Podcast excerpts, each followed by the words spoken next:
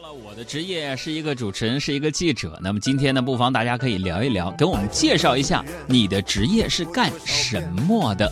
我们的公众微信账号是海洋说，大海的海，阳光的阳，说话的说，说说你的职业，聊聊你职业的事儿吧。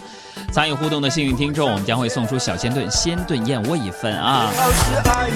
刚才说到今天是十一月八号，这转眼间呢已经年底了，我甚至已经看到了有朋友在规划二零一九年的目标了。我觉得他们真的非常的厉害，因为呢。我连二零零九年的目标都没有达成呢，你知道吗？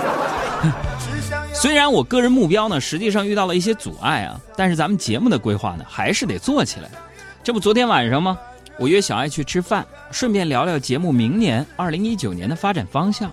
这小爱也是啊，非要去吃那个海底捞啊。你说那么多人排队，排队期间呢，我看到马路对面有人吵架打起来了。我本着一个记者的职业素养，我就站在门口观察。你说人海底捞的服务多好，紧接着有服务员给我搬了把椅子，然后呢还端上了点心，跟我说：“先生，我们已经派人过去打听大家的缘由了，你稍等片刻。”吃饭吗？小爱啊，都知道他是一个广东人，那我们广东的听众呢，在吃的这方面当然是非常挑剔了啊。请注意我的用词啊，是挑剔，不是讲究。他经常会吃一些我觉得奇奇怪怪的东西，比如说鸡爪子，啊，他们广东人管这个叫凤爪，啊，经常一到下午呢，他就跟变戏法一样，弄出，呃，一份这个五谷凤爪，啊，五谷鸡爪子，坐在工位上咔咔的吃。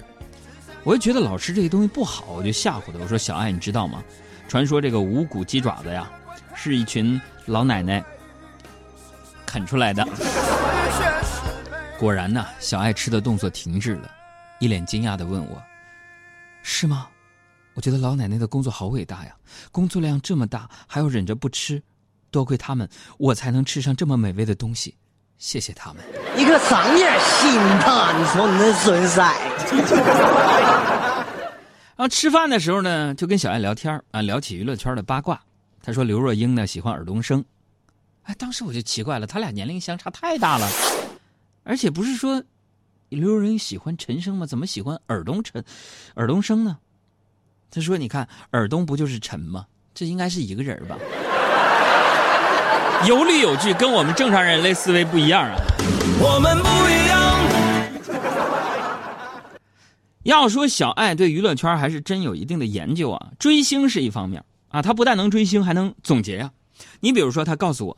通过这些年他追星的经验发现，喜欢五月天的普遍有稳定的感情，喜欢周杰伦的普遍单身。我就问他，我说那你喜欢谁？小爱说我都喜欢，怎么了？我说那就对了，像你这种既喜欢五月天又喜欢周杰伦的，果然是稳定的单身。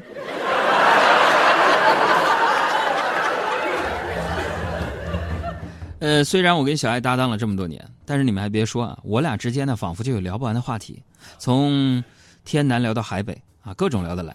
晚上一顿饭的时间，我俩坐了四个小时，彼此还没有谁说想起身买单的那个意思啊。每次都是这样的。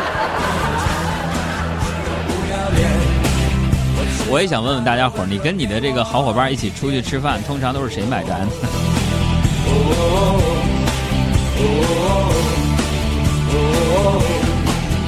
我呢是一个非常沉得住气的人啊，不知道大家发现没有？微信上呢，经常会有陌生人弄一个美女的头像来加你的微信，对吧？通常是推销股票之类的。那我呢，一般不加，或者是直接拉到黑名单。不过呢，我跟大家分享一个小窍门，就有一个人我没有删啊，呃，也是向我推销保险呢，推销这个股票的。为什么没删呢？因为你看我玩游戏的时候，好多游戏需要分享，然后领福利，包括点外卖、领红包什么的。啊，我就每天给他分享，就这样呢。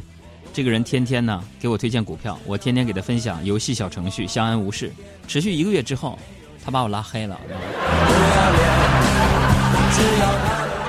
要说这个世界也真是奇怪啊，最陌生的人是快递、外卖、骗子和老板，反而最常给我打电话的就是他们。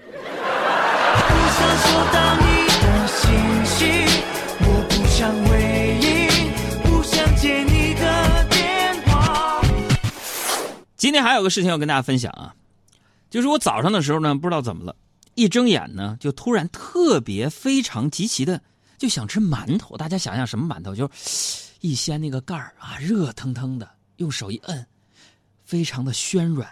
哎呀，热乎乎大馒头。然后我上班路上我就买了一个，哎呀，山东大馒头。到了办公室，吃了一半啊，觉得有点噎，我就把这个馒头啊放回塑料袋里去，然后出去打水。回来发现呢，馒头在垃圾桶里了。我猜可能是好心的同事啊，当垃圾给扔了。完了，我就捡起来，从塑料袋里边呢拿出来半个馒头继续吃。然后我觉得周围很安静，转头发现呢，我们领导开完会，经过我身后，看着我呢。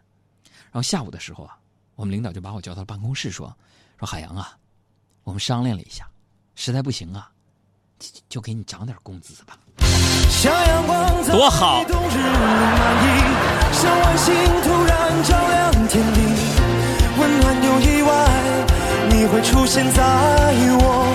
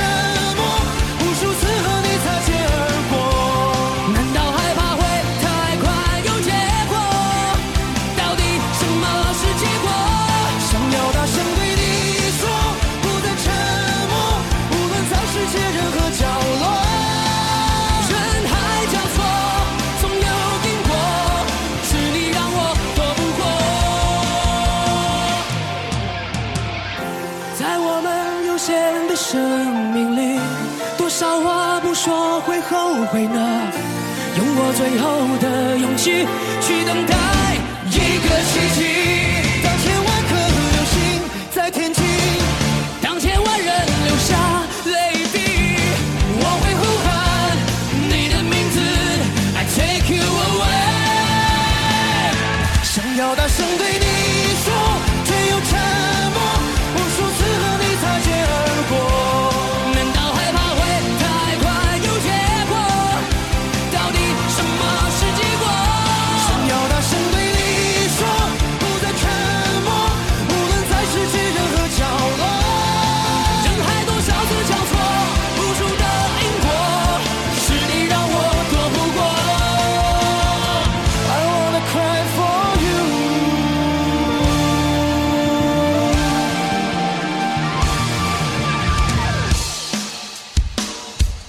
车音乐推荐，好想大声说爱你。